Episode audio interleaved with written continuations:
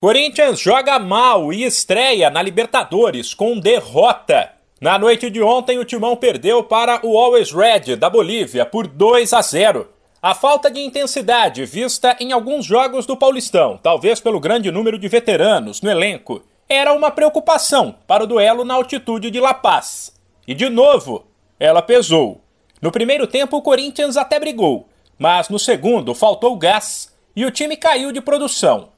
Em uma noite na qual os medalhões não brilharam, João Pedro, substituto de Fagner machucado, cometeu um pênalti logo no começo.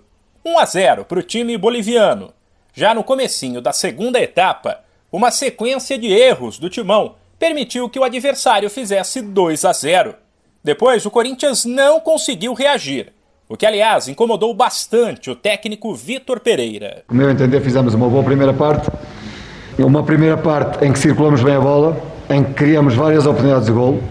Uh, faltou sempre uh, a definição no último terço, a definição, o último passe, o último, o último toque na bola, portanto, mas, mas dominamos, uh, esta é a minha opinião, dominamos completamente a primeira parte.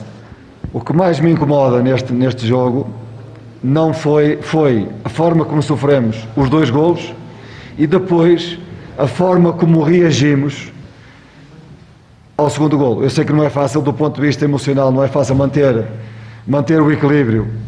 Para mim, e é isso que, me, e é esse, é isso que, eu, que, eu, que eu levo deste jogo e que me, e que me, e que me deixa um bocadinho.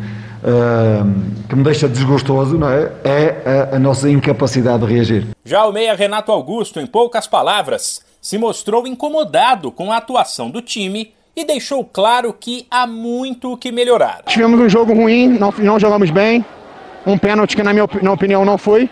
É, se a gente tivesse o VAR, talvez não daria o pênalti. É um torneio difícil e agora temos dois jogos dentro de casa para pontuar, para poder brigar pela classificação.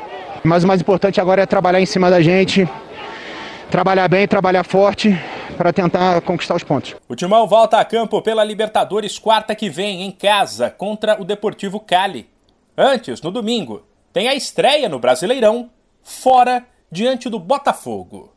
De São Paulo, Humberto Ferretti.